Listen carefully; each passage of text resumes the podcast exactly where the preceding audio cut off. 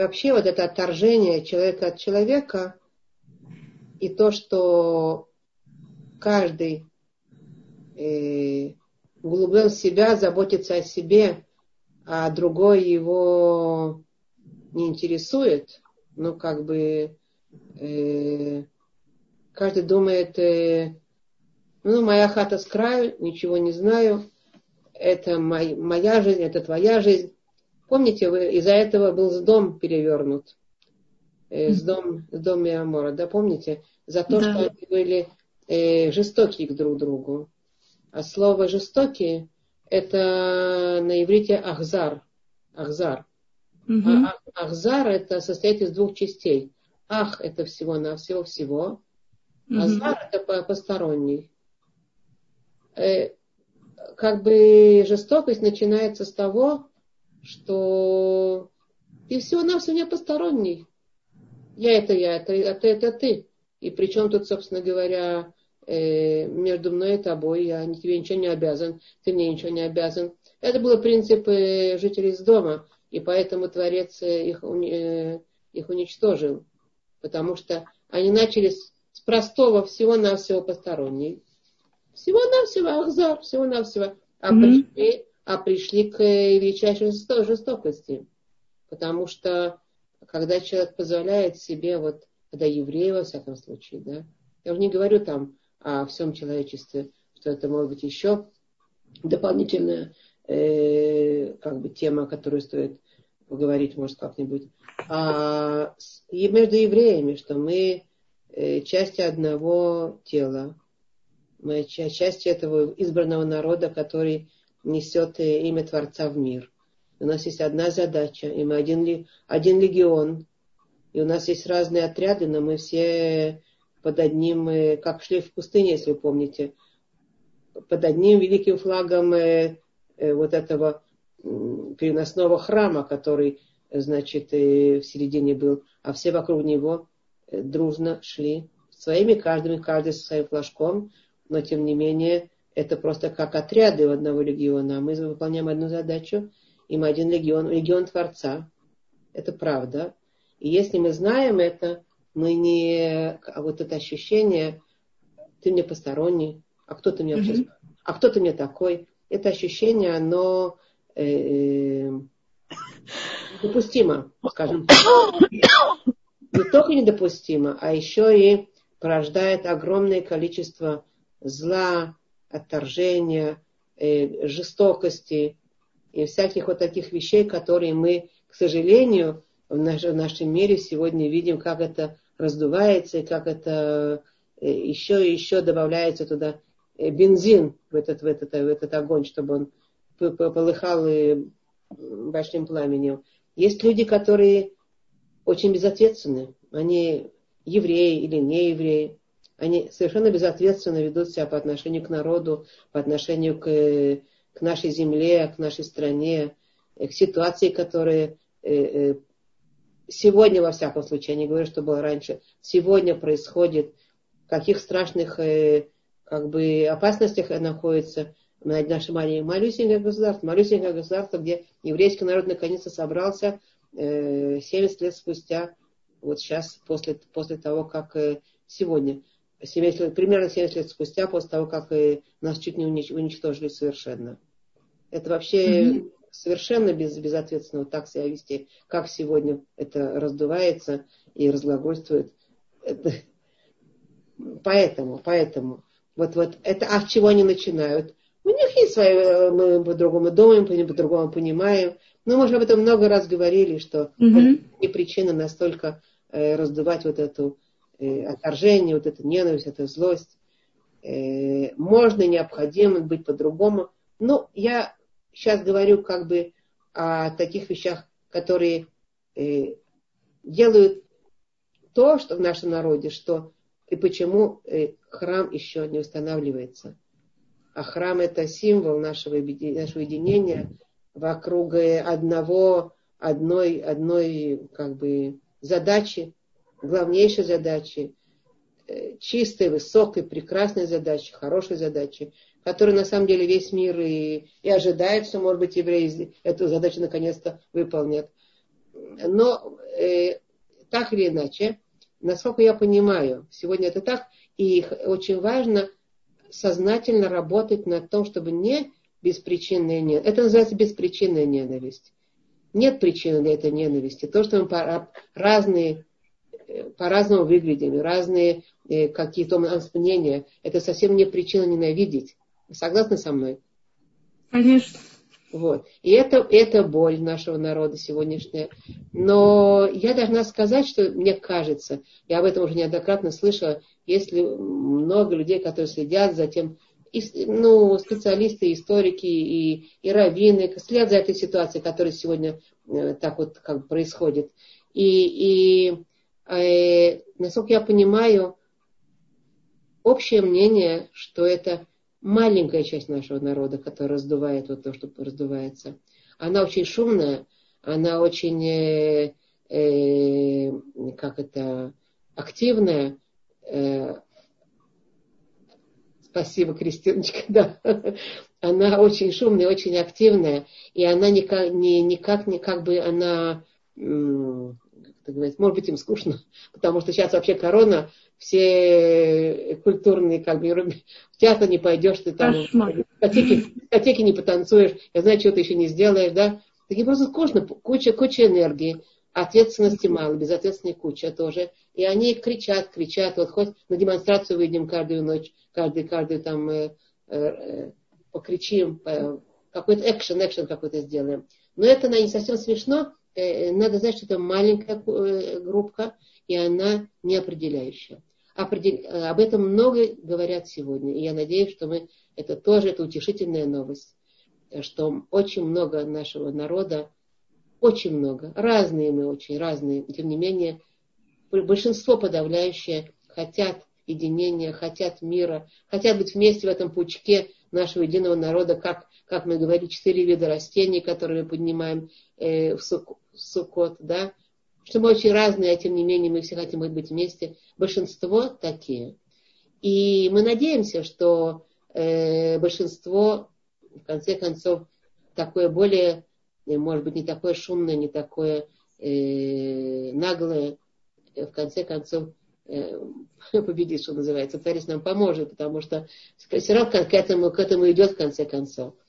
А, а к чему идет в конце концов? К тому, что беспричинная ненависть будет побеждена, а будет восстановлена беспричинная любовь. То есть мы работаем над этим. Мы, мы сознательно об этом все время говорим и идем. И большинство нашего народа все-таки стремится к этому. Это правда.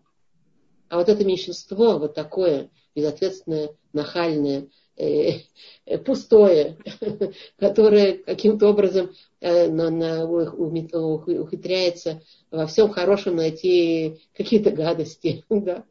Вот, ну вот оно пока что так, перед приходом Машеха написано, что силы зла будут очень-очень-очень бороться и создавать такой фейерверк, как бы такой вот этого, вот этого войны страшной и все такое, чтобы нас напугать. Но мы должны создавать свое. Создавать беспричинную любовь, и еще поддержку, и еще взаимную любовь. И несмотря, не, несмотря на то, что мы очень разные, а тем не менее мы все э, э, единицы нашего великого народа, которые единое тело, и, и, и наша, наша душа общая еврейская стремится к одному, и мы все хотим одного, и хотим только мира, а безусловно, если говорить о практическом действии, практически пропало, пропал звук у вас? Нет, нет. Практически это действительно идет опять по принципу, который записан у нас э, нашими мудрецами, за действиями движутся сердца. Ахарая Маасим, Нимшахим Аливавод. Мы делаем действия.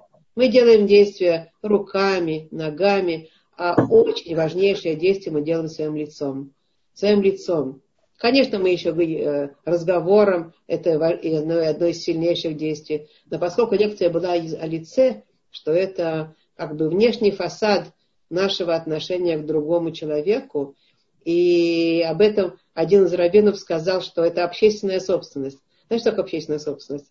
Ну, как и в газоне. Мне не принадлежит, да. Да-да-да, газоны общественные. Их посадили для того, чтобы радовали глаз людей. И, и мы не имеем права их э, взять и растоптать, и там, и, Вот. Так наше лицо, оно не наша собственность, оно общественность, оно принадлежит людям. И поэтому люди, э, посмотрят на наше лицо, ему станет или плохо, или гадко на душе. И поэтому надо заботиться о том, если мы хотим все-таки, я не знаю, о чем он говорил, я просто говорю, как бы, как это, если мы хотим все-таки какую-то, ну, конкретные шаги, меньше, больше, шажки делать к тому, чтобы создавать э, как можно больше без причины любви вот это между нами. Кстати, наша сегодняшняя тема, которая, я хочу сказать, тоже будет касаться любви, это будет важно. Так, э, так это э, вот эти маленькие шажки, которые можно делать больше и больше и больше, не жалеть вот этого, э, как бы заниматься своим лицом, не жалеть, не, не быть скупым на вот эти улыбки, на, привет, на приветливость, на, на отдать дать своему э, соседу, близкому, брату, другу, не совсем э, другу, кому-то, дать эту улыбку. И вы знаете, это великая сила, потому что на улыбку другой э, отражает ее. Он э, заражается немножко. Этому можно учиться, за действиями держатся сердца. Мы делаем действия, мы приводим ваше, наше лицо в ту форму, которую нужно. Мы его как бы заботимся об этом. А, а, а уже а наши, наши сердца за этим будут потихонечку двигаться. Потому что сердце это сердце. В сердце же есть и эгоизм, и всякие чувства и ощущения, все такое. Но тем не менее, э, мы знаем, что за действиями мы делаем действия сознательно, не потому что мы себя заставляем, э, кто-то нас заставил, я хочу, я жертвую этого. Нет, я хочу, я желаю создать как можно больше единения, любви, э, добра его, доверия между людьми. А лицо это величайшая сила. Я так считаю. И так я понимаю, и поэтому я не знаю, о чем он говорил, этот лектор, но тема важнейшая, и, и через лицо мы можем очень-очень много сделать. Э, мы никогда не видим свое лицо, мы никогда не обращаем, не обращаем внимания, как выглядит наше лицо. Наше лицо как лицо, оно отражает то, что отражает. У нас есть настроение, оно выражается на лице. Но как бы Тора нас обучает немножко по-другому. Она обучает нас заботиться о лице подумать, посмотреть. Один э, раввин был такой, э, ой, забыла сейчас э, фамилию, Машгиях Саботки, завылетел у меня головы. Э, не так давно он жил, лет э, 50 назад. Э, и он э, большой раввин был. И, и один раз его ученики э, обратили внимание, они пришли к нему, пришли к нему посоветоваться, и дверь была закры- закрыта, но щелочка была открыта немножко, как бы, и они стучат в эту дверь, но никто им не открывал. И они так, ну, как, хотят знать, э, где Равин. Им сказали, что он находится в комнате, только надо, значит, э, ну, постучаться и как бы, э, чтобы он ответил, и чтобы они зашли. И, и они, видно, заглянули в щелочку, чтобы увидеть, что он как он, ну, посмотрели в эту приоткрытую дверь. И они увидели его, что он стоит перед зеркалом и гримаски делает. Такие гримаски, другие гримаски, еще что-то.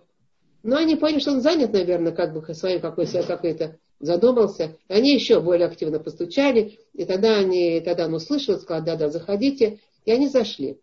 Э, ну и поскольку в нашем народе э, очень принято Э, ученики спрашивают своих учителей, когда какие-то вещи непонятны, у нас очень принятые, в Маре написаны неоднократные примеры, даже вещи, которые как бы, может быть, в других народах это неприлично считается, или там, э, может быть, это стесняются люди спросить какие-то какие личные вещи.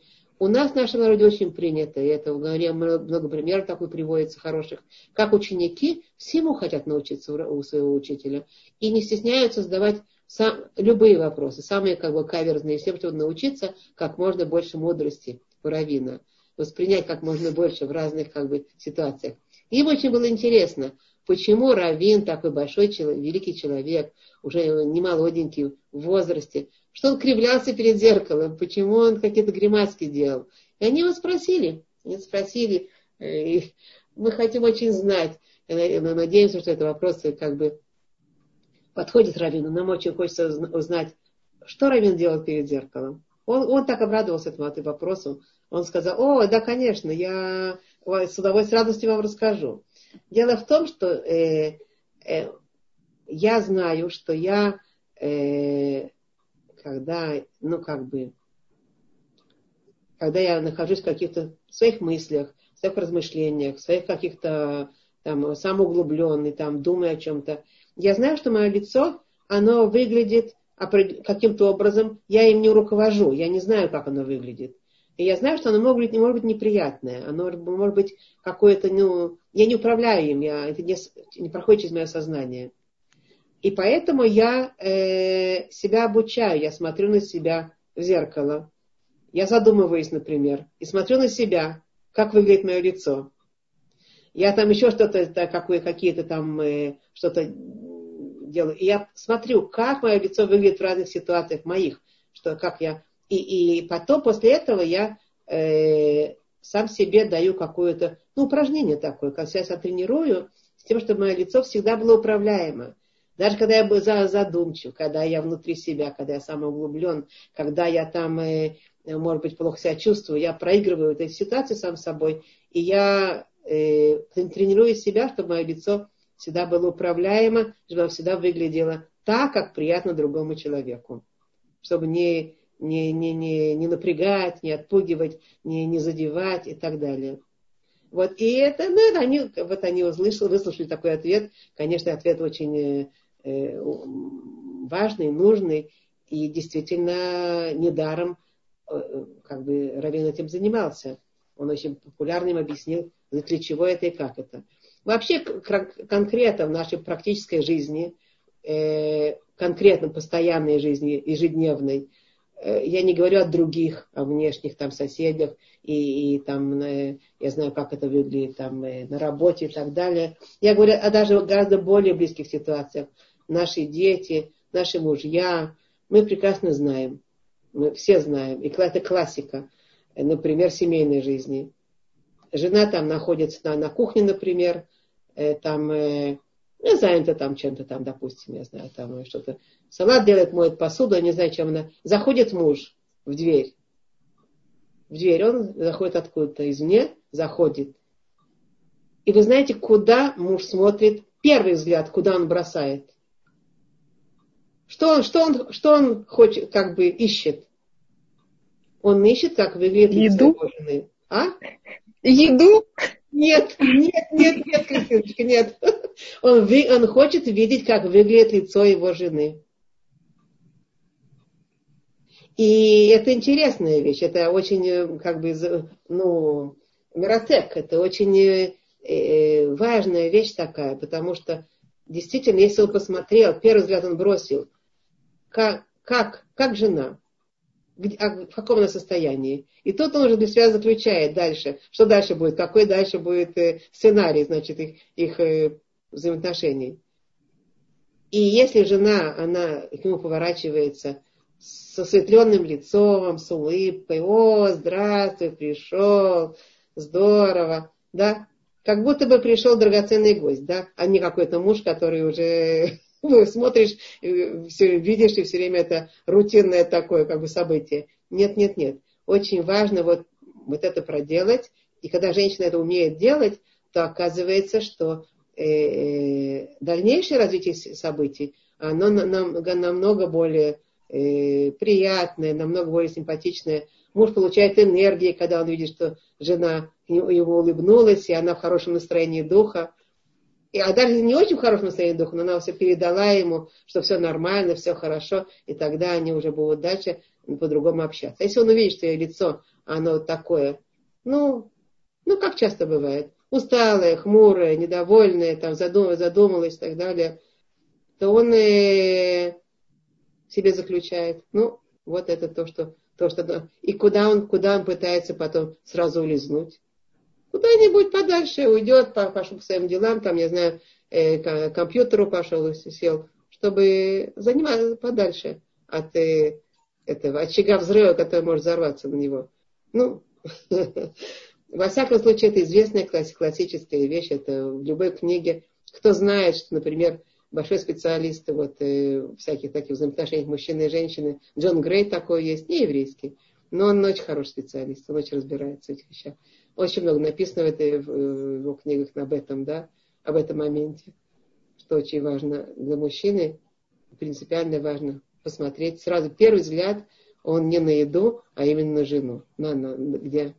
Кстати, это мужчины. А, а дети?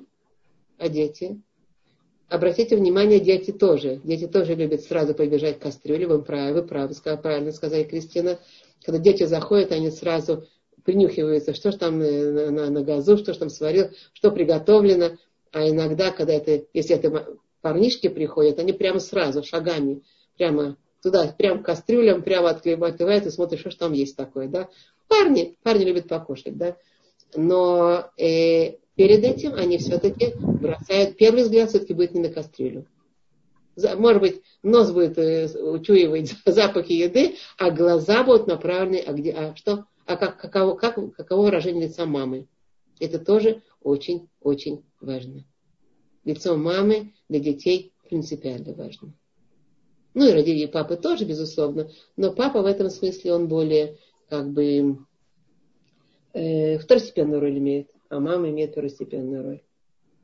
Так что такие простые вещи, я думаю, всего на всего лицо, всего на все вывеска какая-то, подумаешь, а нет, это оказывается э, очень много передает, создает, э, строит, или, или наоборот, если это не, неудачное выражение лица, э, разрушает что-то такое там, яда подливает каких-то там каких-то там, ну, может быть, страхов, может быть, Э, сомнений, может, подозрений, может, что-то неуверенность и так далее. Лицо, о нем надо э, заботиться. Это один из шагов наших внутренних каких-то созиданий больших. Мне кажется, насколько я понимаю. Я ответила на вопрос, Юлечка, или нет? Да, очень э, обширный ответ, объемлем, объемлющий такой. Спасибо, спасибо. Нас учили уже многим вещам уже, я помню, вот да. это все мы уже говорили на лекциях ваших. Да, когда у нас был курс по воспитанию детей, когда да. был по поводу да, между мужем и женой. А сейчас, и это вообще в народе, это вообще важно. Я не знаю, как бы э, у вас есть личный опыт с этим или нет, но я сама, э, у меня большой личный опыт с этим вопросом, и я как бы э, есть у этого свои моменты, может быть, иногда не совсем, э, э, как бы сказать, для себя осторожные. Я для себя когда-то сделала вывод, что это очень важно людям видеть лицо приветливое и симпатичное. И я всегда это вижу, насколько это работает потрясающе везде. И в личной жизни, и в взаимоотношениях с вне, внешне с людьми, и в, в мисрадах всяких, э, когда приходите. Мисрад или в банк приходите, когда вы улыбаетесь этой работнице, которая там э, уже устала, и все это приходят и требуют, и что-то довольны, недовольны, а вы улыбнулись, у нее просто совсем другое, она по-другому к вам относится, она по-другому вам дает другой ширут, другое обслуживание, другой сервис вам дает. И это, кроме того, что это правильно, это еще и выгодно, потому что людям приятно видеть человека, который к ней, им улыбнулся и хорошие отношения дал. Очень приятно, они с удовольствием, у них новые энергии появляются, с удовольствием дают им совсем другое, другое обслуживание, другой сервис. Э, э, так я это проверял неоднократно на, на, на, на себе, и это действительно помог, ну, работало потрясающе, на редкость просто. Э, э, смотрите, я не, руковод... не, не особенно руководствовалась соображениями хитрости или там какой-то выгоды, я больше руководствовалась немножко другими материями, но при этом э, мы не дураки, мы понимаем, что это есть своя э, выгода, своя практическая польза просто-напросто. Да? Вот. А, но при этом есть маленький момент, где есть минус у этого, э, когда у женщины вот такое улыбающееся, улыбающееся лицо, и она э, э, как бы приучается к тому, что она дает вот так вот эти э, улыбки или прият, при, приветливое лицо окружающим, то бывает минус. Какой минус? Вы, наверное, уже знаете, какой минус. Э, есть мужчины, которые на это реагируют э, слишком как бы личным образом. Вот. И это, это минус. И тут надо тоже уметь управлять. Там, где видите какая-то что-то не так вас поняли, сразу надо менять лицо на другое. Но это, но это вот э, искусство вот этих масок одевать определенные форму лица, которую нужно, э, то, то чему занимался этот раввин, когда перед зеркалом одевал такую форму, другую форму. Потому что он смотрел не только на то, как быть приятным, а еще и смотрел, допустим, он хочет передать какую-то серьезную, там, какую-то, э, может быть, замечание какое-то сделать какому-то, э, какому-то ученику. Для этого надо, э, ну, то, что мы учили тоже, я думаю, помните, э, каса паним или каса лев. Э, гнев лица, но не гнев сердца. Надо сделать на лице другое или другое выражение. Да? Если вы меня видите, могу это вам произвести. Как, как это делается из улыбки, делается выражение серьезное. Вот так вот. Да, и что? Да, я пытаюсь так на своего сына подействовать. Помогает? Я не знаю, как это выглядит снаружи, просто проблема. Так что лица наши, они это большая сила. Так что это хорошая была тема. Я думаю, что кто... Спасибо за ответ. Спасибо. Вам за вопрос. Да.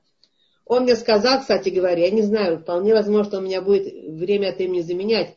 Э, мы с ним договорились, потому что сейчас и лето, и у меня немножко тут свои какие-то, как это говорится, свекровь по-русски, да, хомути хомути она немножко неплохо себя чувствует, так надо ее вести так в больницу, туда-сюда, значит, надо на проверке. Поэтому, может быть, я буду отсутствовать иногда, и тогда он, он будет нас заменять. Он будет меня заменять, этот человек. И надо тогда знать, ну, там, я надеюсь, накладок больше не будет, сообщать всем, но надо просто знать, что он, например, э, очень был расстроен. Мне сказал вчера вечером, когда я уже вернулась, я спросила, как было, он сказал мне, что ну, никто ничего не спрашивает. Ну, вот это все за заставками так это Э, какие-то там имена, какие цифры написаны, и больше ничего. И так трудно было говорить э, вот сам собой, так трудно. И вопросов никто не задавал. И я что-то спрашивала, и была, была тишина. Так что если вы зададите, зададите ему вопрос, Юлечка, в следующий раз, когда он будет, это будет для него большой хесед, просто милосердие. Просто я милосердие. понял. Он будет счастлив. Я не знаю, когда он будет меня еще заменять, это зависит по, по, по, по моему расписанию. Но я думаю, что время от времени, может быть, получится так, что будет заменять. Так, хорошо. Э, по поводу того, что вы сказали, что эта тема, это наша сегодняшняя тема, она э, тоже как-то связана с тем вопросом, который вы задали. Потому что если вы говорите о постоянии храма, он говорил, и о любви, и о той беспричинной любви, которую мы как бы э, строим, а, а, и заботимся, чтобы наше сердце тоже э, к этому присоединилось как можно больше. Э, интересно, э, я хотела, может быть, начнем с этого, а потом продолжим другим, посмотрим, сколько у нас получится времени. Написано здесь следующая вещь. Главу, которую мы читали, читали главу Экев. Экев – это значит э, ну, вследствие того, что. Последствия того, что. Ну и так написано, глава говорит о последствиях того, что и будет за то, что будете слушать законы эти, хранить их, исполнять их, то хранить будет Господь твой э, для тебя союз и милость, о которых Он клялся отцам твоим. И возлюбит Он тебя, благословит тебя, и так далее, и так далее, и так далее. Э, так вот, э, Здесь написано, начинается глава Вая Экев Тишмиун. Экев это название главы Экев. Э, я хотела поговорить о Экев, само, само слово, оно очень значимое, но поскольку мы уже задели тему любви, я хотела, может быть, сейчас прямо осветить дополнительную тему, э, которую мы сразу за этим э, читаем. Написано, и было Вая Экев Тишмиун. Тишмиун это то слово, третье слово, которое написано, на которое я хочу обратить внимание. И, и будет за то, что будете слушать законы эти. Слушать. Э, ну и хранить и так далее. За это, значит, я хочу обратить внимание на слово слушать. Слово слушать это интересная вещь. Э, дело в том, что в нашем э, нашем наследии, нашей, в нашей Торе, и во всем, что как бы нас и обучает Творец, обучает э, Тора, обучает наши мудрецы, во всем, что есть и в устной Торе, и в письменной Торе, слово слушать используется очень-очень много раз и в разных контекстах. И смысл такой, что Творец нам сказал и дворим, дворим, как мы сказали, речения свои. И речения эти не просто речения, это еще, как мы говорили, любой, любое даже наши слова, они не просто слова, не просто слово улетело, а оно, как и даже, даже российское было понятие, слово не птица, оно не, ну как бы, оно не улетает, а оно остается. У слова есть значимость, и слово есть давар. Давар – суть, сущность. Мы об этом много говорили, я только повторяю, что поскольку слово имеет а, великой значимости, великой, создает сути, поэтому наши слова, они очень важны. А, это по поводу говорить. Но когда мы говорим, нам кто-то слышит. И когда мы говорим вещи э, мудрые, то это слышание, оно может наполниться мудростью. Когда мы говорим вещи э, противоположные, пустые, э, глупые, разрушающие, то, то тот, кто слышит, он может от этого э, ну, э, потерпеть, как это говорится, или э, э, какую-то обиду, или ранение, или э, как-то по-русски такое слово э, забылось у меня, э, ущерб, ущерб, ущерб какой-то э, иметь от наших слов. А иногда ущербы личные, иногда ущербы Э, какие-то другие. Во всяком случае, всякие нехорошие вещи, сказанные нами, они могут э, быть услышаны и приняты. И мы знаем, как часто люди э, слушают вещи, и, и на фоне этого очень Тимкович. Да-да-да, Тымкович Чайковская. Да-да-да-да-да. Да, еще раз приветствую вас. Я немного опоздала, извините, но я слушала. Э, просто я хотела сказать, что вот, э, да, наши слова действительно могут и, и уколоть, и укусить, и это, это ужас, и погладить по головке. Но вы знаете, вот лично для меня, вот даже если не существует необходимость, вот надо, ну, немножечко, так скажем, куснуть слегка, почти намекнуть, намекнуть, да. Но я почему-то после, после такого вот ну, происшествия или чего-либо, даже если это небольшое вот было, ну, какое-то недоразумение, я себя чувствую так отвратительно, знаете, я себя чувствую виноватой, и мне же хуже получается. Угу, угу. Да, да. И что, что вы хотите сказать? Что... Просто так вспомнила, думаю, как с этим бороться, не знаю, но вот если, ведь существует же ситуация, когда просто необходимо. Ну, то есть нельзя быть все время сахарным, наверное. Есть моменты, когда надо быть пожестче, а потом Конечно, себя так укоряешь и думаешь, а вдруг это слишком? Вы правы, Нахон, тут это надо знать меру. Э, когда укорять, сколько укорять, где укорять. Надо знать меру, тогда вы будете, когда вы будете знать, какая мера, и будете больше уверены в этом, что это правильно использовали, то вы меньше себя будете э, поедать, меньше себя будете ругать. Ну да. Надо, конечно, эту меру, э, ну вот это мы обучаемся потихонечку, да. Вся наша жизнь наша ведет к тому, чтобы научиться этой мере. Э, где сделать замечание, когда сделать замечание, сколько сделать замечание, чтобы не было слишком э, много, а с другой стороны, чтобы э, не всегда э, ну, всему потакать и совсем соглашаться, потому что это тоже неправильно. Безусловно. Это мера, мера, тут есть несколько вещей. Есть мера того, как сказать, и есть форма того, как сказать. И люди разные, вот к каждому подход еще найти. Вот это да, это тоже да, да. нелегко. Легко, нелегко, нелегко. Да. Но это искусство, которому потихонечку обучаемся, если мы хотим этому обучаться. И Тора, кстати, об этом много говорит, как бы, да, это много, нет прямо э, в Торе, а в Торе тоже, но э, все вот мудрецы, которые поясняют, как Дерахерец Кадмали Тора. Знаешь, что такое? Да, да, да, конечно. Вот. Так это тоже Э, целая система, как обучаться. Есть такой из э, очень хорошей книги Рава Вакшеля, Рав Шауль Вакшель, если можете его найти, с переводами по-русски тоже вроде бы есть уже. У него очень много таких книг. Как разговаривать, каким образом разговаривать, как правильно говорить, как, когда, когда не надо. Ну, вот такого типа он конкретно обучает, безусловно, на фоне наших э, знаний. И очень удачно, очень удачно. Мне нравится.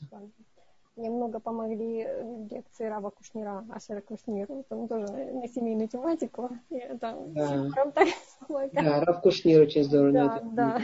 да. Ну, во всяком случае, да, так, так что я хочу сказать, спасибо вам, спасибо. Так что я хочу сказать? Я хочу перейти к тому все-таки э, по поводу э, слушания нашего. Так вот, у слушания нашего есть э, в нашей культуре особенная какая-то значимость. Потому что э, написано у нас, что, вот, пожалуйста, э, известный как бы посук, который, известное предложение классическое, которое еврейский народ повторяет тысячелетия уже. Шма Исраэль, Ашем Илюкину, Ашем Эхат. Слушай, Израиль, слушай, Израиль, что Творец, Он и, и один, и Он наш, наш правитель. И, и а после этого сразу же сразу же э, говорится «Ваавта это Шем Люкеха» и, и люби э, Творца всем своим сердцем и так далее, и так далее. Да? Бухоля Вавха, Бухоля Навшиха, Бухоля Водеха. Это мы знаем, вот это классические э, предложения, которые еврейский народ все время повторяет и повторяет и повторяет.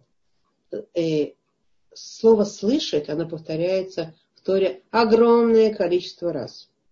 И вот сейчас как раз и, вот, и если вы будете слушать э, законы эти и хранить их, и потом еще дальше вы будете, можете прочитать и посмотреть, найдите еще сколько раз повторяете слово «слушать». И когда евреи стояли у горы Синай, получали Тор, опять они слушали. Они, безусловно, они видели э, голоса. Опять же, мы говорим, там было определенное э, состояние личности человека, что и слышали, и видели, и так далее. Мы об этом, не об этом будем говорить, но, во всяком случае, о чем они видели? Видели речение Творца. И опять это, это относится к слушанию. Прежде всего, слышали, да. И это слышание, оно все время, все время культивируется в наших знаниях. Слушай, слушай, понимай, э, вдумывайся в то, что происходит, и слышь. О чем речь? Почему Тора так много говорит и вот, как мы сказали, вот это классическое да, Шма Израиль, слушай Израиль. Почему что-то другое? Например, смотри Израиль. Вы знаете, в, в э, английском языке, насколько я понимаю, я как бы не э, ну, довер это э, английский таким стандартным образом. Мне постоянно говорят, я знаю его немножко, но когда на английском языке говорят I see, I see. Окей, okay, I see, I see. Имеется в виду, я понимаю. Я понимаю. Правильно, да? Они не говорят, я вижу. Да, я согласна, говорят, да. Да. I see, да. правильно, да? Да. Вот, теперь. А, на нашем языке слово видеть, оно наоборот, оно посредственное такое оно после того, как слышать. Если мы, э, обратите внимание, здесь, опять же, в предыдущей главе тоже говорилось о слышании, но здесь, когда мы говорим слышать, то после главы вот слышать мы уже читаем р, видь, видь. То есть мы видим после слышания. Это не просто Тора об этом говорит, это не случайно. А у нас написано и чтобы ты не ходил за глазами твоими, за очами твоими. Знаете, да, то же самое. И не ходи за очами твоими, не ходи.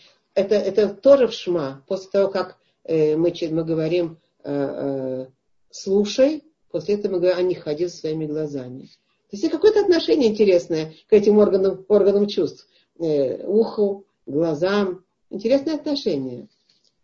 Э, дело в том, что когда мы э, э, говорим о слышании, то тоже вы можете проследить. Когда в Торе написано «слышь», сразу после этого будет э, говориться о любви. Э, вот как мы сказали Шма Исраэля, потом Ваавта.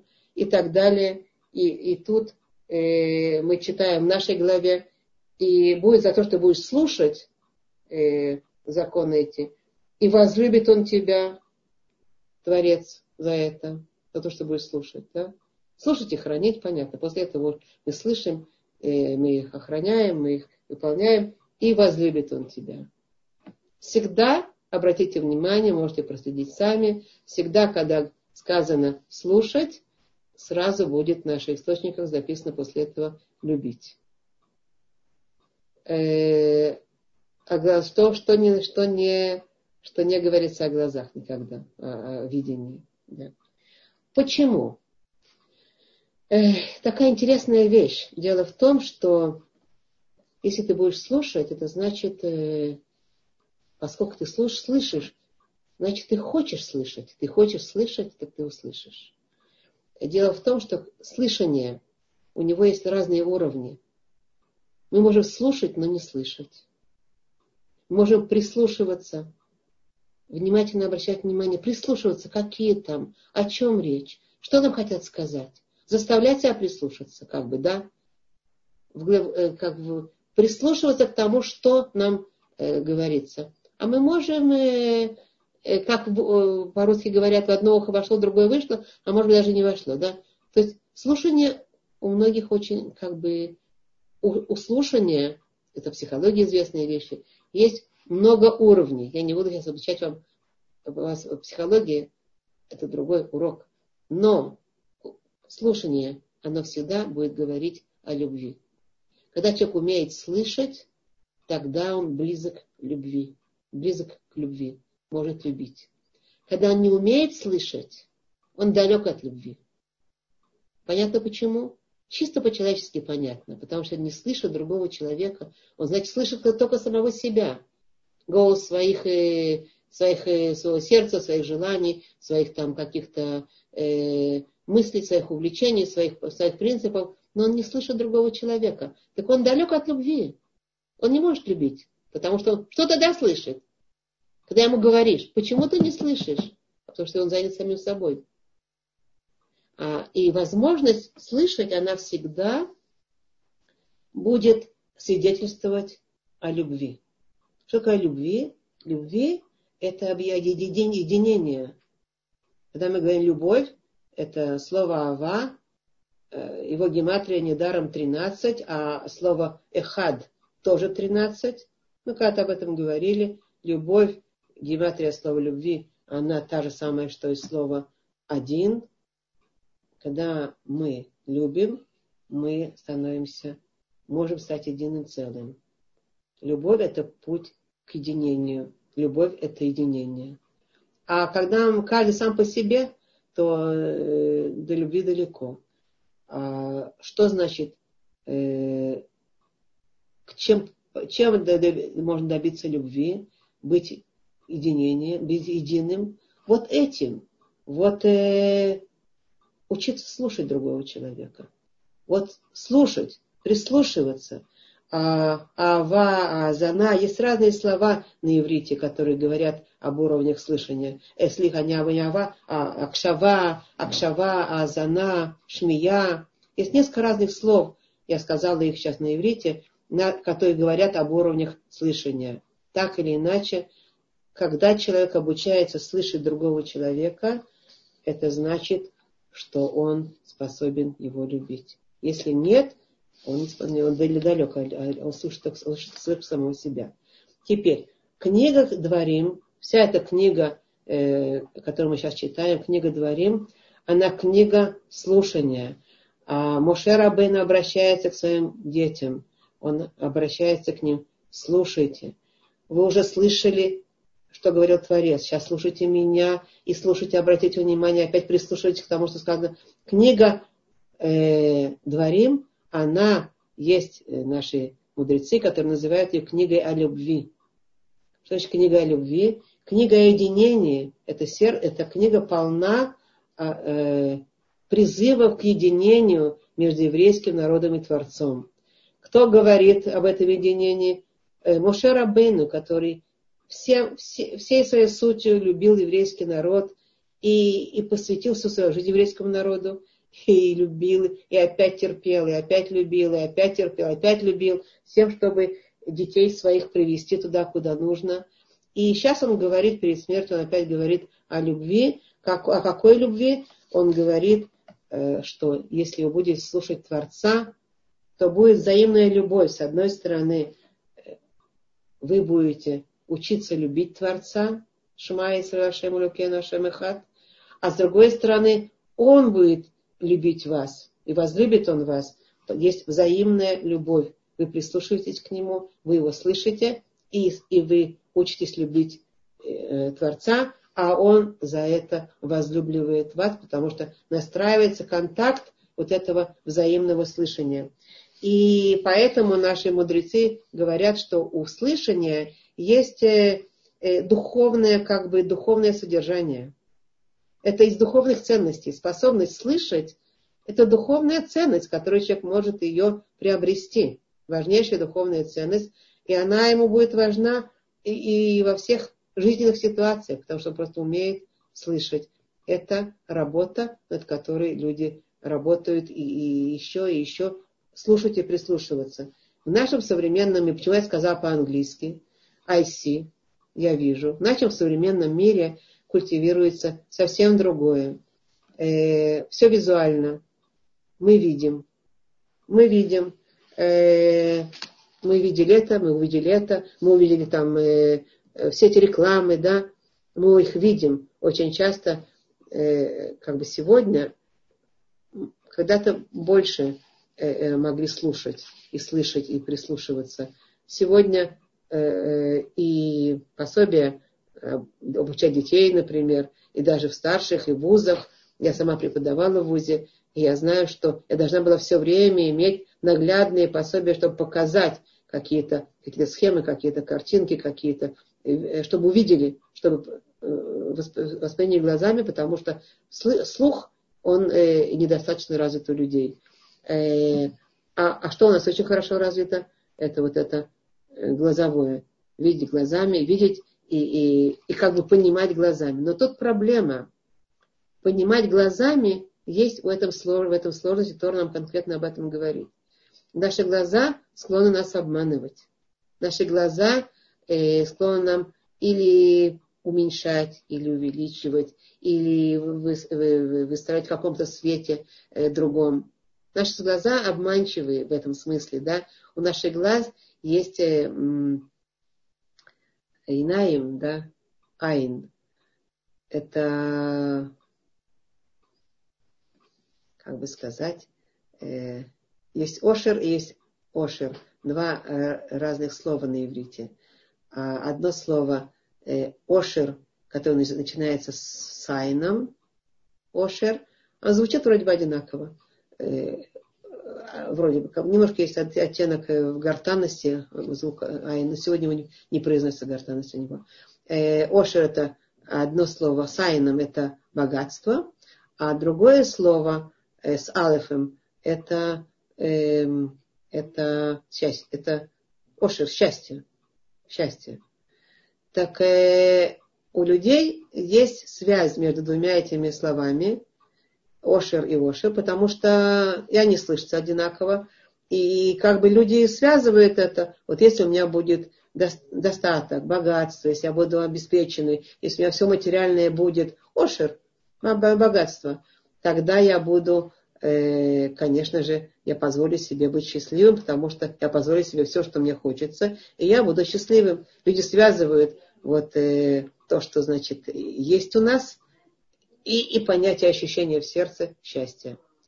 А наши, наши источники говорят, что есть принципиальная разница между э, этими двумя словами, и, и никакой связи как бы нету. Богатство совсем не э, страховая контора для счастья, да, не приводит к счастью.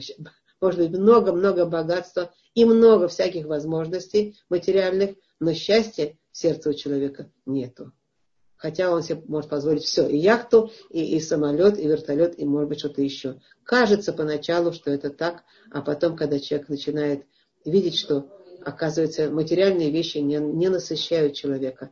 И об этом много, будет много, можем много говорить. Наши мудрецы указывают на то, что Вот это айн и алев, это то, что определяет разницу между э, богатством, которое как бы нам хочется, чтобы придало счастье, и счастьем, которое совсем не связано с богатством. Потому что айн – это наша способность видеть. Мы видим, вот то, что у меня есть, я конкретно вижу, конкретные мои приобретения, я вижу, у меня много денег, у меня много возможностей, у меня большая квартира, я вижу, у меня там еще что-то, у меня там, э, там, не знаю, мебель, э, так, э, я это все вижу глазом, да.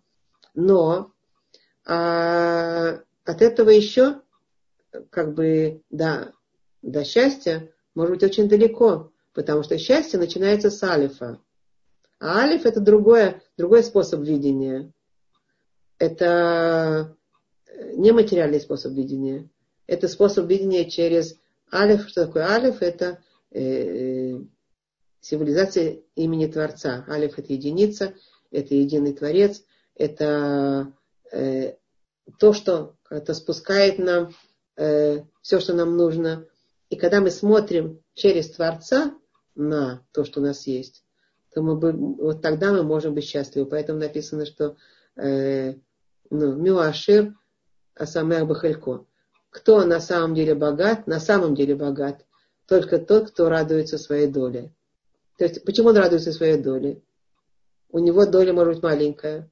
Но он радуется, и потому что он смотрит на эту долю, вот это то, что мне пришло от Творца, и то, что Творец, он смотрит на это духовным взглядом, не э, материальным взглядом. Глаз его, он не материальный, не алчный, не жаждущий, не ищущий, ищущий, чтобы побольше было. Глаз-то обмеривает по, по размерам, по количествам, по там, а, а, а взгляд другой, Алиф, он не, не смотрит на размеры, на количество. Он смотрит через Творца. А, это Творец мне дал. Спасибо, хорошо. Э, я вижу, я фокусируюсь на том хорошем, что мне дано, а то, что у меня есть испытания, я тоже в них пытаюсь видеть. Как вы говорили когда-то, пытаюсь видеть для себя то рациональное зерно, которое послано мне для добра э, Творцом, и так далее, и так далее. Это значит, глаз такого человека, он уже на вещи материальные смотрит совсем по-другому. Через, через то, через вот эту единицу, через алиф. Тогда его материальный глаз, вот такой алчный, он превращается в алиф. Сейчас, секундочку, я вижу, вы поняли, да? И превращается в алиф. И когда он превращается в алиф, тогда человек начинает быть счастливым. И это оказывается совсем не связано с тем, насколько у него есть вот это то, что он видит своим материальным глазом. Поэтому у глаза есть две как бы субстанции. У глаза есть субстанция вот это телесная, материальная. А есть субстанция духовная, когда он тем же глазом не автоматически, а направляет его через Творца. Он продумывает сначала, он сначала что-то слышит ухом, понимает, а, есть речение Творца, а, есть то, чему он меня обучает, а, есть то, что, то, что Тора нам говорит, а, есть то, то к чему нас наша, наш обучает, вот наш вождь Моше нас ведет и нам рассказывает, ага. И все, что, все, что нам, все учение наше, оно проходит через слушай, слушай, слушай, это а когда мы слушаем, тогда мы начинаем что-то понимать, и мы из нашего глаза материального, алчного, который склонен к тому, чтобы мы шли за ним, за нашими вожделениями, за нашими вот этими как бы э, аппетитами и так далее, вот тогда наш глаз может превратиться в духовный, в алиф. Мы начинаем больше понимать ситуацию в другом ракурсе и видеть, обучать свой глаз, видеть по-другому ситуации. Ну и, кстати, мы в этом немножко психопрат, просто психологии говорили на наших своих занятиях, что, что то, что мы видим глазом, это только искривленные, автоматическим глазом, это только искривленные зеркала. А после этого надо подключить мозг, подключить э, думание, слышание правильных вещей, э, обдумывание их, а потом уже э, самому себе как бы сказать эти правильные вещи, услышать то, что я говорю своим разумом, а после этого уже наш глаз начинает видеть ситуацию совсем по-другому. Она выглядит нам, мы учили это, она выглядит нам ужасной, какой-то там травмирующей, а потом мы сами себе подумали, услышали, подумали, сказали сам себе, опять услышал то, что я себе говорю, я начинаю видеть ситуацию по-другому, не такую страшную, не такую ужасную. Или, ну понятно, да, и так далее как бы э, кто-то нас обидел, кто-то такой секой, и я могу сам себя настроить, когда я сам с собой разговариваю, да. Она мне, женщина, сказала, ну что же, должна сама собой разговаривать, сумасшедшая, сама с собой разговаривать. Да. Нет, не сумасшедшая. Разговор человека сам с собой – это самая здоровая форма существования. Не надо при этом ходить по улице и в голос разговаривать с самим собой. Это уже потеря каких-то как бы ощущения пространства, что с людьми находится. А просто говорить самому себе разумные вещи от разума. А разум наполняется не глазами, разум наполняется ушами. Беседер? Поэтому я хочу, о чем я хочу сказать в конце концов, что я хочу сказать, что э, слушание это это, это духовная ценность, которую человек должен ее все время наполнять, приобрести и наполнять ее все, расширять, расширять свои возможности слушать. И когда он расширяет, он начинает потом понимать, что он сам видит, что он раньше способен слышать только так-то и вот так. А теперь он слышит гораздо более глубокие вещи. И он э, слышит и понимает совсем другое, чем то, что он раньше когда-то слышал и понимал. Потому что это расширяет его возможность слышания. Также мы можем расширять свои возможности слышать не только слова мудрости и Творца, а также еще слова других людей. Расширять свои возможности. Не просто слышать через себя, я слышу только самого себя, а слышать, прислушиваться, прислушиваться, пытаться понять, о чем нам хотят сказать, э, осознать, что может быть не только мои правды, не только у меня, вот, вот истина в последней инстанции у меня, и я только себя слышу. А может быть, у него какие-то другие правды, что мне стоит обратить внимание, услышать, да? Кто нас направляет на все это? Развивать, растягивать эту вот тугую резину нашего слышания, да? Наши уши, чтобы они прислушивались. Нам развивает все время вот речение, Торы, которые все вызывают прислушивайся, слушай. Поэтому написано здесь, и будет за то, что будете слушать эти законы. Сначала слушать эти законы, надо хорошо к ним прислушаться. То мы можем услышать и ничего не услышать. Знаете, услышал и прошел. Как многие люди слушают, слушают, слушают и проходят мимо. Почему они проходят мимо? Они совсем не слышат то, что, э, э, то, что надо услышать. Поэтому слушание это, во-первых, как мы сказали, это определенная духовная ценность, которую надо обращать то наше, наше внимание на это, прислушиваясь. Шма Исраиль, Ашем Лукену. Слушай, еврейский народ. Наш Творец един. Слушай то, что наш Творец един и говорит. Слушай, обращай внимание на это. И поэтому, а не, а не, а не, а не глазами воспринимай. Глазами ты можешь увидеть совершенно искаженные ситуации. А уж после того, как ты будешь слушать, после этого ты можешь и видеть. Вот так. Поэтому Ре, следующая глава. Ре, смотри, ты уже можешь, когда ты уже хорошо наполнил свое слышание, ты уже можешь попытаться увидеть правильными глазами э, то, что э, ситуацию. И, и поэтому я, я говорю, что это еще есть такое как бы, э, как бы формула такая. Медобрим, макшивим, оавим. Такая формула. Говорим, говорят, прислушиваются и любят. Один говорит, другой прислушивается, а это значит, они могут прийти к любви, к единству. Эту формулу надо над ней работать, она не, не спонтанная. Когда Творец говорит, мы прислушиваемся, мы можем прийти к любви э, Творца. Когда наши, наши близкие люди говорят, мы прислушиваемся, мы можем прийти к любви к, э, этих между нами, к любви этих людей или к любви. Потому что быть умеющим слушать это, это великая мудрость. Это великая мудрость. Да? Книга, книга Дворим, кстати, в ней, э, как мы помните, я могу ошибиться, 23 раза повторяется слово «любовь». Слушай и любовь. Слушай, не помню сколько раз, тоже очень много раз. А слово любви, любовь это книга о любви.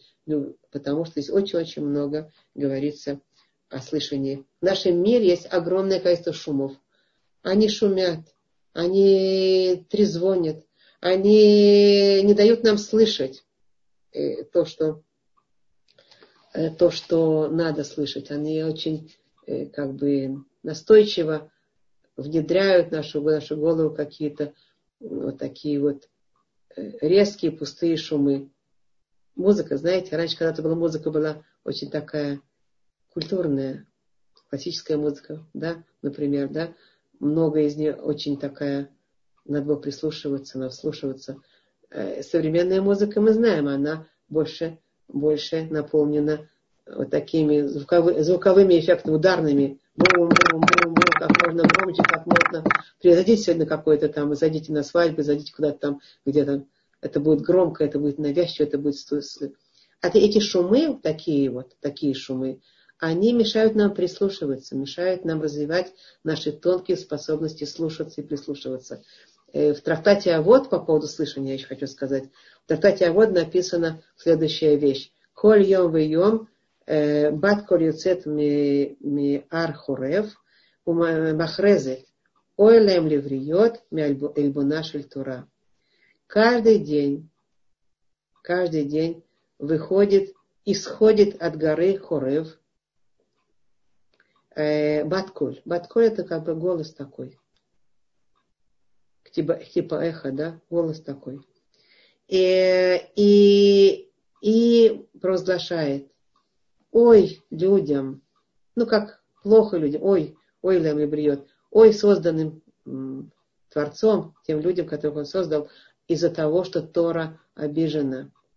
Тора, она как бы еще не, э, еще люди не осознали, евреи не осознали в полную меру, и весь мир еще.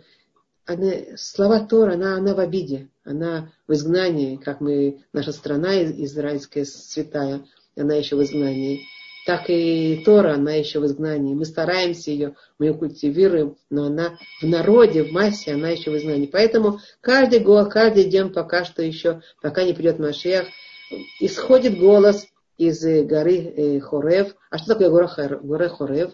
Гора Хорев это Синай. С горы Синай исходит голос.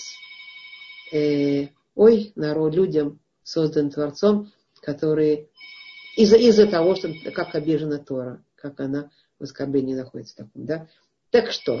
Так этот голос, что это за голос такой? Это надо прислушиваться к Творцу. Есть масса людей, которые вообще не слышат этого голоса. Надо прислушиваться. Мы слышим этот голос, который исходит от горы Синай. Что гора Синай, она на горе Синай была дана Тора, величайшее дарование всего, всего человечеству, еврейского народа прежде всего, и всему человечеству. А оттуда, из этой горы Синай, исходит этот как бы неслышимый голос. Но то нам, э, трактаты в Гумаре конкретно говорит об этом, да? Он говорит, прислушайся, прислушайся, это другой голос. Ты можешь его услышать.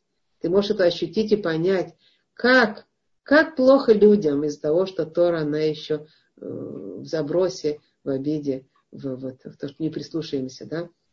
Так вот, слушание – это культура определенная, культура еврейского народа. Это не культура видения, это прежде всего культура слышания, прислушивания к определенным вещам, которые, которые это мудрость, это приобретение мудрости и приобретение любви.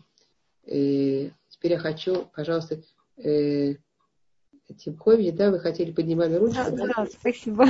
Да, Я да. просто, мне почему-то подумалось, что вот в слове богатство, вот где айн, да, айн же сама по себе буква, она же и глаз, значит, айн тоже, да, но, да. но она же и источник. И если человек идет за своим глазом, если этот глаз у него министр сар, вот оно и будет, конечно, не тебе счастья, может быть, оно богатство будет, но оно может уплыть. Но это слово, получается, нам дает подсказку, сказку этот глаз Айн может увидеть Айн источник, а источник это Всевышний, и прийти таким образом к Алиф, и тогда вот получить уже тот ошер счастья. Спасибо, точно. Вы просто так Спасибо. подумалось. Спасибо, точное добавление. Видимо, та картина, точно та картинка, которую я хотела определить и нарисовать. Спасибо вам. Ну, спасибо. Вот, так это вот, это очень важно осознать, что мы вот это слышать, и поэтому Творец говорит, поэтому Шарабейну говорит, и будет за то, что вы будете слушать, прислушивайтесь, обучайтесь слушаться всего этому. Да? И, и поэтому я хотела еще маленькую вещь дополнительно сказать. Это по поводу слушания, вот эта формула разговариваем, прислушиваемся, любим. Да? Медабер, кадорх медабер. Мы слушаем э, и, и, и создаем любовь. Люди говорят, мы прислушиваемся э, обучаемся, любим, создаем любовь. Это то, что я хотела сказать. И еще дополнительно экиос. Слово экиос, с которого начинается глава, И я обещала им тоже об этом сказать.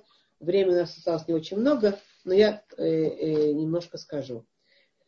Э, Экев это недаром написано Экев, э, хотя по-русски это звучит, будет, и по-русски нет этого слова Экев, и будет за то, что будете слушать, слушать законы эти, хранить и исполнять, а то э, хранить их будет, храни будет Господь Бог для тебя союз и милость, и возлюбит Он тебя, и так далее, и так далее. Э, так, что такое Экев? Э, Экев это следствие того, что. Следствие того, что.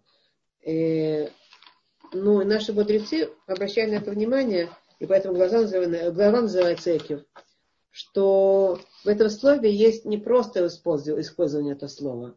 Могло, могло быть написано слово гораздо более простое, за то, что и все, да. А это другое, следствие. А следствие и по-русски тоже. Это как э, от слова на, на иврите это акев. Акев это пятка. Акев это пятка. Поэтому э, Раши сразу здесь поясняет, что это слово используется здесь, чтобы намекнуть нам, что это те заповеди, речь о тех заповедях, которые человек э, топчет своими, своими пятками. Так Раши говорит сразу же. Экив. Поэтому Тора хотела сказать о том, что есть э, понятие какой-то пятки здесь и а не просто экив, не просто вследствие.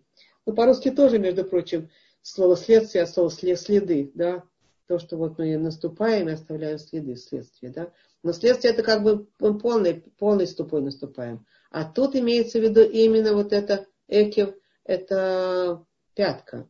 И Раша на это указывает сразу, и дополнительные пояснения есть по этому поводу. Но поскольку времени мало, я буду коротко об этом говорить сейчас, что у пятки есть какая-то специальная, э, э, специальная характеристика. Э, о какой специальной характеристике речь? И, видимо, Тора это хотела здесь подчеркнуть.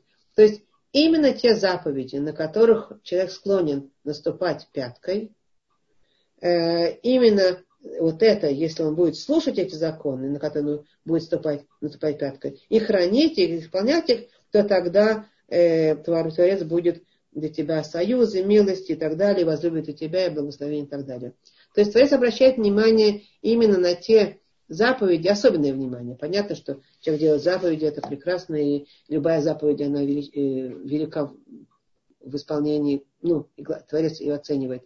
Но Творец особенно э, смотрит на те заповеди, которые, э, как Раши говорит, человек склонен наступать на них пяткой. Что такое наступать пяткой? Не наступать пяткой, а даш. Даш Баакева, так написано. Э, даш, это, да, даш, даш Баакева. Что такое даш? Даш это э, к, э, давить, раздавливать. Теперь, когда мы что-то давим, так мы разве давим пятками? Наши мудрецы спрашивают. Ведь же если мы что-то давим, э, давильно, когда-то давили масло – а, а, оливковое масло. Давили его в давильне. Сегодня, может, по-другому это делается. А когда-то это было такая, привозили оливковое масло, чтобы, значит, э, давить его э, в давильню такую, значит, такую э, сваливали его. И там люди одевали резиновые такие сапоги и прыгали на этом, значит, топтали эти маслины, эти маслины, оливки, и эти оливки, эти маслины, они, там были трубочки такие, стекало там масло, а потом это масло прочищали, из него делали вот, э, кроме того, что для использования, а для него для, для храма э, э, э светильник зажигали вот этим очищенным оливковым маслом. Так вот, а, при, наш, даш это слово, понятие такое, которое мы используем часто. Есть такая млехет даш, одна, одна из запретов, которые нельзя делать в, э, в, в шаббат, то есть отжимать, э, давить, чтобы что-то что вы, выжималось, да, э, давить, да, выдавливать. Так э, спрашивается, человек не давит пятками, человек давит цел, целой ступней. Человек наступает там, наступает целой ступней и давит, давит, давит. И вот так. А, а, а причем тут пятки? Так э, действительно непонятно, пятками человек не давит. А почему Раша говорит пятками именно, даже Бакивав, э, пятками?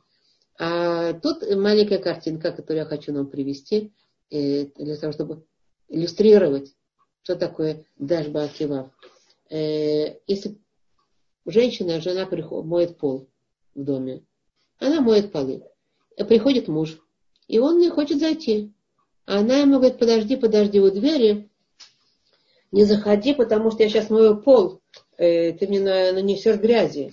А поэтому не, э, не приходи, не, не заходи в дом, подожди. И он стоит, ждет, муж. Ну, понятно, что муж не терпится, им не хочется ждать у, у двери, пока он помоет. Так он, и у нас срочно куда-то пройти, что-то делать. И тогда что он делает? Он э, становится на пятки. Вы знаете, как он идет, да? Так вот, так это, как это самое, стоит на пятки и идет туда, куда ему нужно. Ну, хорошо. Э, понятно, зачем он это делает.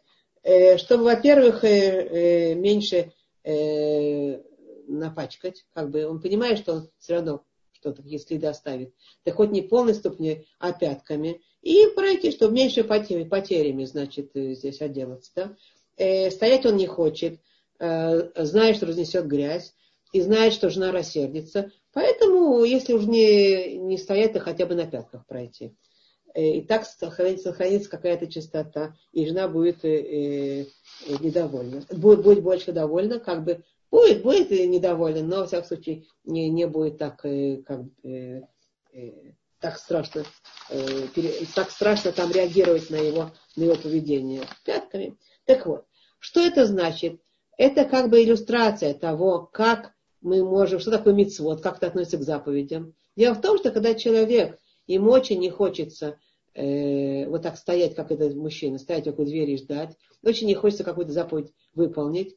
А что он делает? Он не выполняет так, знаете, как, э, э, ну вот пятками. Ладно, э, сделаем, дадим э, уступку тебе сделаем. Значит, мы выполним пяткой, немножко выполним, немножко не, да, не да, выполним, немножко напачкаем, но меньше потерями отделаться. Это свойство человека. Речь о том, что человек склонен а, искать свое удобство, искать свое, а, как бы, как бы выкрутиться из, вот, из этой ситуации. Мне неудобно, мне сейчас не хочется э, эту заповедь выполнять. Она для меня слишком напряжная, слишком там мне она какая-то, значит, э, дискомфортная. И мне я потеряю что-то и свое время, может, какие-то там удобства, какие-то там и, и, и, приобретение, которое я хочу сейчас приобрести, вот он хочет в комнату пройти, чтобы там сделать этот мужчина, да. Ему он, боя... он не хочет э, уступать. Так, но что? Ну хотя бы пяточками. Я немножко сделаю, по минимуму я сделаю, а там уже как-нибудь, значит, немножко наслежу, меньшими э, э, потерями будет сделано. Это значит, что если так человек относится пятками, э, наступает на заповедь, так как Раша говорит, он наступил на, на, на заповедь. Он не сделал, как полагается. Он ее пятками на нее наступил. Не полностью. Он не полностью там ее отбросил, совершенно не буду вообще ничего делать. А вот так вот пяточками, да, это значит, что он готов выполнить волю, волю, волю, волю Творца, но как бы в какую-то, в какую-то маленькую меру. Хорошо, я все равно э, по минимуму сделаю, меньшими, поступлю с меньшими э, удобствами а, а, а, что это значит, что мы видим, что человек видит, что мы видим из этого. Мы видим, что главное для человека, для человека такого, сделать то, что ему приятно и удобно. Ну и немножко для Творца. Ну и немножко выполнить заповедь. Ну и немножко там, что твой, Творец совсем не рассердился. Как тот мужчина, чтобы жена совсем не рассердилась. Ладно, пятками. Это как бы одно из понятий, э, как наши мудрецы говорят, что такое пятками. То есть он пренебрегает не по-настоящему, он э, не хочет, ему хочется как бы э, малой кровью, да, обойтись заповедями. О чем это говорит? О чем это о чем-то говорит? А это о чем-то говорит, насколько человек готов с полной готовностью, с полной отдачей, искренне выполнять волю Творца. Или это, или это говорит о том, что он как-то хочет э, листадером академик. Ну, как-то, как-то потихонечку, значит, немножко э, дать Творцу, э, а, а, а удовлетворить еще э, самого себя, потому что, э, ну как же, мне же неудобно, мне надо что-то такое уступить, немножко там. Ну, когда Творец видит такое отношение к себе, да, он видит, что заповеди, наши мудрецы говорят по этому поводу, кстати говоря, что это человек в голове у него происходит разница между заповедями легкими и трудными. Вот трудные заповеди, вот тяжелые, как не что трудные, совсем трудные, а имеется в виду важные, значимые. Вот значимые заповеди я уже буду выполнять. А уже вот такие, которые менее значимы, ладно, как бы обойдемся. Да? Это тоже мудрецы говорят, тоже отношение такое пятками. Э, то, что уже необходимо, вот меня заставили, вот это, так, вот как бы это сказали, что это уже никак. Вот тут я сделаю уступку Творцу, дам. А то, что мне... Это то, о чем говорит здесь вот эта глава.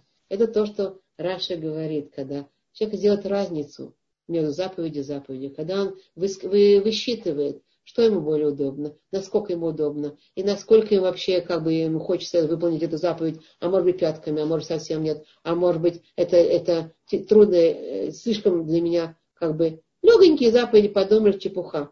Очень много людей, как бы у них есть различия. Вот эта заповедь легкая, а вот эта заповедь трудная. Есть такое понятие. Трудное имеется в виду не трудное для выполнения, а значимое. Значимое. Но просто на иврите называется э, калау хамура. А человек, который богобоязненный по-настоящему, есть такое выражение микаем каляки хамура. Так написано, такое выражение есть. Человек, который богобоязненный по-настоящему, который действительно хочет искренне выполнять волю Творца, он старается выполнять заповеди, не рассчитывать, не в голове свои эти просчеты делать, э, и нашим, и вашим, а, а старается выполнять волю Творца каляки хамура, как написано. О Микаем каляк хамура выполняет легкую заповедь, как будто бы она э, хамура, как будто бы назначенная очень. Мы знаем в нашей жизни, Тор нам рассказывает, например, выполнение шаббата – это очень значимая э, заповедь. Понятно, что люди знают, что шаббат – это уже все. Тут вот кровь из носа надо выполнять. Но, кстати, внутри шаббата тоже есть люди, которые полегчают и говорят, вот это, вот это важнее, вот это не важнее, они для себя решают, что значит они как каким-то образом будут им удобнее, а что неудобнее. Хотя на самом деле заповеди, они все одинаковые. И, и и это о чем-то говорит. Творец из этого что-то что заключает. Насколько человек готов, видимо, насколько человек готов э, искренне относиться к Творцу, без э, личных просчитывания личных удобств и личных потерь, а по-настоящему. И вот именно за это, когда он смотрит, человек оказывается к, к, вот к легким заповедям, таким, можно пренебречь, пренебречь. Он относится по-серьезному, и он не просчитывает вот это э, сделать, а вот это не сделать. Тогда вот за это э, Творец дает особенное вот это и союз, и милость, об этом речь. Э, и возлюбит он тебя, благословит тебя и размножит тебя и так далее. То есть эта глава подчеркивает э, говорит о том, что если человек действительно любит Творца, опять же о любви мы говорим, мы говорим о любви, о слышании, если он действительно любит Творца, то он не будет просчитывать, э, любит Творца или там серьезно относится, искренне относится э, к тому, что Творец дал. Он не будет просчитывать, это мне удобно, это мне неудобно, это пяточками, это не пяточками, а все-таки пойду, сделаю то, что мне хочется. Он будет стараться все-таки выполнять по-настоящему, и Творец это ценит, ценит, видит, смотрит на это и оплачивает соответственно. Это об этом Э, речь. Это то, что Раша подчеркивает. Мицвод, на который человек склонен наступать пятками, вот эти мицвод, они особенно любимы Творцом, э, видимы, он как бы их видит, оценивает и понимает, что человек к нему относится к Творцу искренне, по-настоящему, а за это дает ему особенную любовь и особенно как бы отдача человека э, Творцу, она э, оплачивается взаимной отдачей Творца к этому человеку. Он понимает, он видит, кто перед ним находится. Человек это к нему искренне относится по-настоящему. Это совсем э, другой уровень э, взаимоотношений и любви.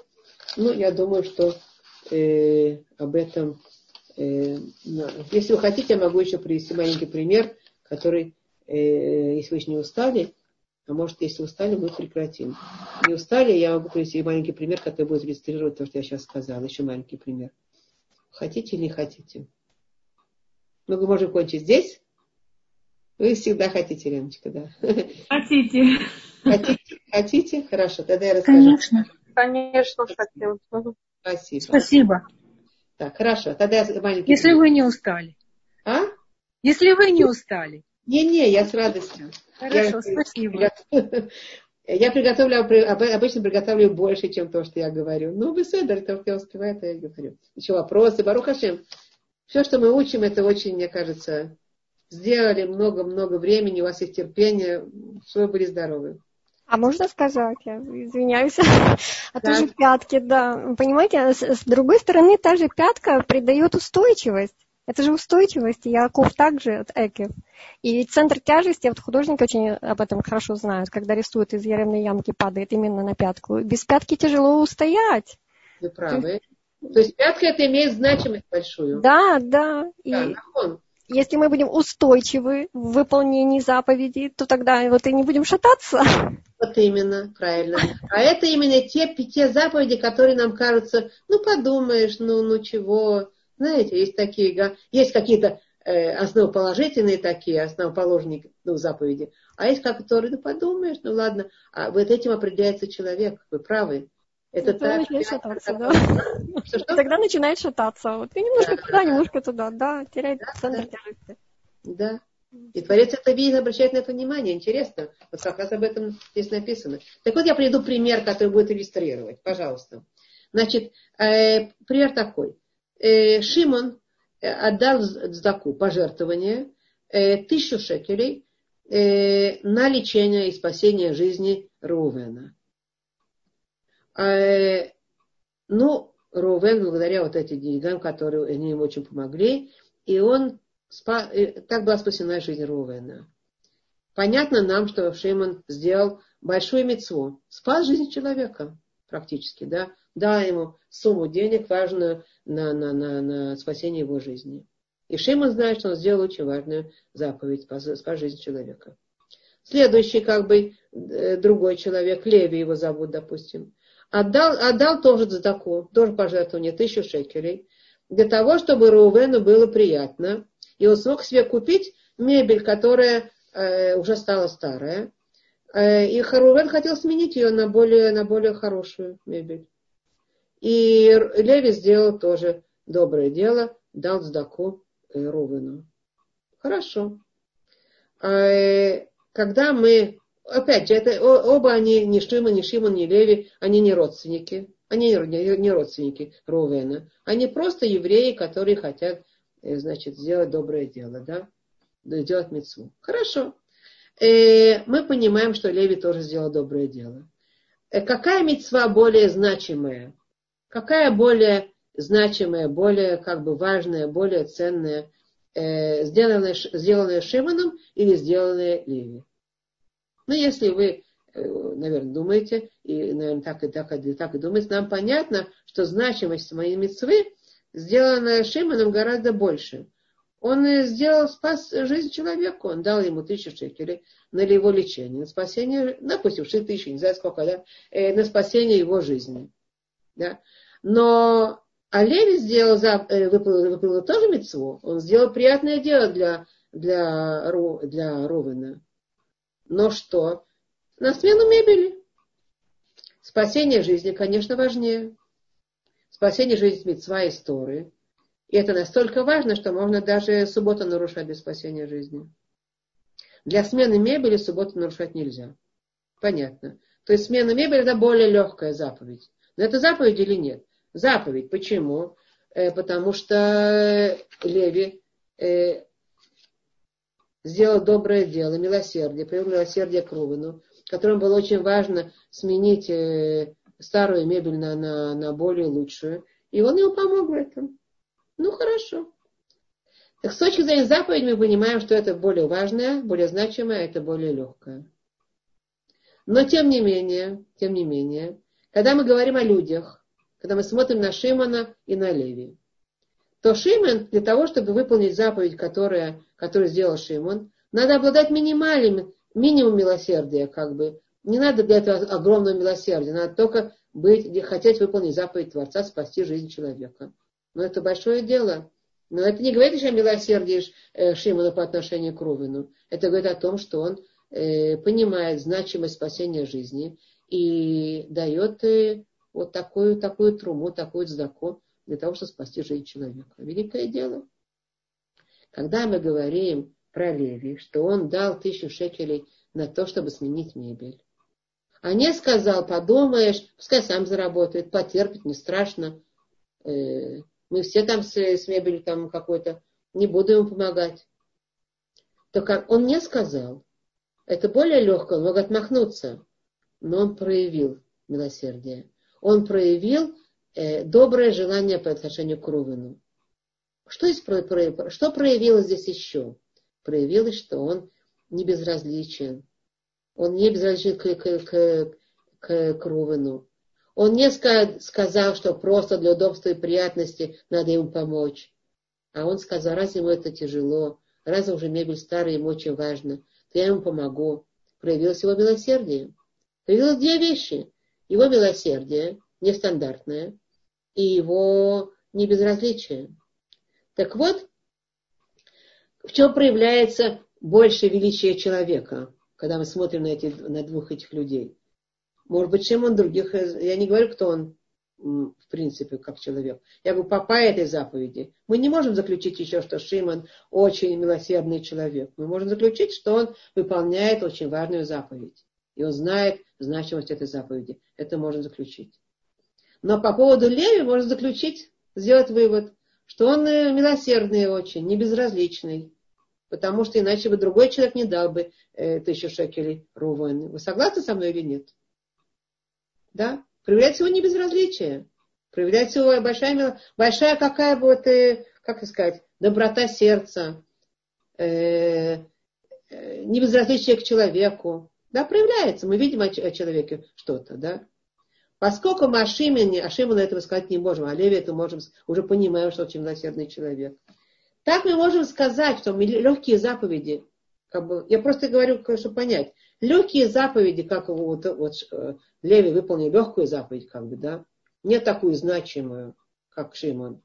Но по легкой заповеди она больше может свидетельствовать о человеке. Потому что когда человек выполняет такие заповеди, это говорит о его личности. Это свидетельствует о том, что он действительно не безразличен, что он действительно добр, что он действительно э, готов для другого, э, как бы даже, даже в мелких вещах помочь ему. Это в этой широте сердца. Это, так как я это пример только, чтобы посмотреть, как Творец на нас, на нас смотрит. Творец на нас смотрит. Вы выполняете какие-то строгие заповеди, какие-то очень важные заповеди. Вот там, вот там э, кошерность там вот у будет. Вот там э, шаббат у вас будет. Да? А вот там э, скромность не будет, там каких-то вопросов, там, я знаю, там, подумаешь, мне это не очень удобно. Он видит, насколько человек не безразличен к его заповедям. Что если человек выполняет более трудные заповеди с ответственностью, а более значимые, а более легкие как бы в его глазах, без, не, не, не выполняет или безответственно.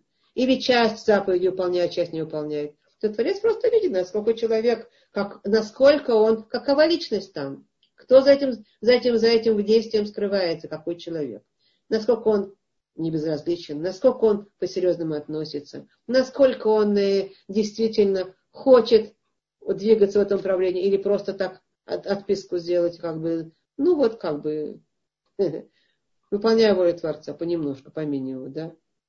Это, это мы можем понять как Творец смотрит на нас, потому что из этого он заключает, кто мы. Поэтому такие маленькие заповеди, как бы маленькие, так незначимые и так далее, они будут о чем-то свидетельствовать, кто мы в глазах Творца. Это тот пример, который я хотела привести, о чем Экев. Будет за то, что. Да? То есть подчеркивается, здесь даже поясняется еще, э, что, ну, обращать внимание на то, что все слова Творца и все его как бы это в наборе. Это в наборе работает наилучшим образом. наилучшим, как бы, Творец смотрит на нас и дает нам этот набор и говорит, вот этот набор, который из тебя будет сделать настоящего еврея. И не выкидывай из песни слова, да, ты будешь стараться этот набор выполнять ответственно, по-настоящему, не безразлично, и я буду давать тебе стариться и возвращать тебе кучу благословения, потому что действительно, действительно недаром вот этот голос с горы Синай э, исходит. Ой, людям, которые пренебрегли Торой. Ну, действительно, ой, людям. Но это же невооруженным глазом видно, как люди, которые пренебрегают Торой и пренебрегают заповедями, опять же, в том размере, не в том размере, но теряют от этого. Творец нам дал заповеди и Тору, прежде для того, чтобы дать нам как можно через это наше действие, как можно больше сделать нас сосудом для получения благословения своего. А если мы пренебрегаем, он не может нам дать это благословение, как вот здесь и написано в этой главе. Хорошо. Я думаю, что на этом мы сегодня закончим. Я, э, может быть, э, я не отвечала сегодня микрофончик. Такая тишина идеальная. Кто-то хочет что-то сказать? А вы нет, у вас и микрофончик не подключен. Ириночка, не подключен еще. На сегодня достаточно. Да? Я говорю, соскучились, поэтому и тихие. А, тишина такая. Прям один день. Спасибо. Пока, пока подключается телефон, я хочу сказать огромное спасибо. Необыкновенно. Необыкновенная ценность. Необыкновенная. Спасибо, спасибо. Я очень рада. Я очень Тора. Тора это наше богатство. Это такая, такое лекарство. Вот я просто пришла после того, как проведывала своего мужа, я схватилась за эту лекцию, чтобы наполнить себя духовностью. Есть материальность, есть духовность. И знаете, какая у меня возникла ассоциация? У нас есть пятка как материальная основа, она дает нам устойчивость. А пятка как духовная дает нам духовную слабость. Пятка в духовном понимании – это пренебрежение. Это я так А пятка в материальной структуре нашей – это опора. Вот я хочу спросить, я имею право на такой взгляд? Вы знаете что? На самом деле Э, в этом мире, если, если я коротко скажу только, это длинная эта вещь, я надеюсь, что вы меня поймете сразу, что значит э, с, с интуицией женской, да, в этом мире оно все взаимосвязано. Как бы, если мы чем-то, ну,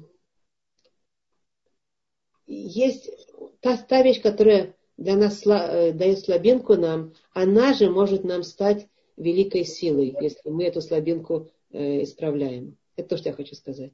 Я понимаю. Как бы э, Ахиллесова пята, да, вы помните, да, она уязвимость, да. Вот именно это, и мы, если мы эту уязвимость, вот это пренебрежение к заповеди, мы ее исправляем, для нас это становится тем, что сказала вот э, э, э, э, Тимкович, не знаю. Можно как... просто Лена. Меня зовут Лена. Вы откуда? Львов, Украина. Западная Украина, Львов. Город Львов. Редкий случай, да? Да. Так вот то, что Лена сказала нам, то есть вот это мы исправляем такую нашу как бы уязвимость, а этим мы становимся, э, получаем великую силу, особенную вот эту опору. Можно еще добавить? Сейчас, сейчас одну секунду. Сейчас одну Спасибо. Да? Когда вот так оно, это слабость и сила, да? То есть это перетекаемые вещи, нельзя... Да, перетекание. Исправление слабости становится нашей силой. Это всегда так, между прочим. И по жизни тоже так. Там, где мы исправим свои слабости, мы приобретаем особенную силу, знаете? Как, как следствие устойчивость. По жизни так. У нас есть какая-то слабинка. Допустим, я не знаю, там, мы ленивые, допустим. Ленивые. Ну, если мы ее преодолеваем, да, мы ее исправляем, то мы приобретаем особенную силу мы приобретаем вот за то, что мы исправили лень, приобретаем особенную вот эту вот энергию, значимость нашей вот этого, нашего действия. Оно не просто так автоматически, мы просто не ленивые, поэтому так себя ведем. А мы с большими энергиями, с, с, с удовлетворением, с личностью нашей построенной и занимаемся вот этой отсутствием лени.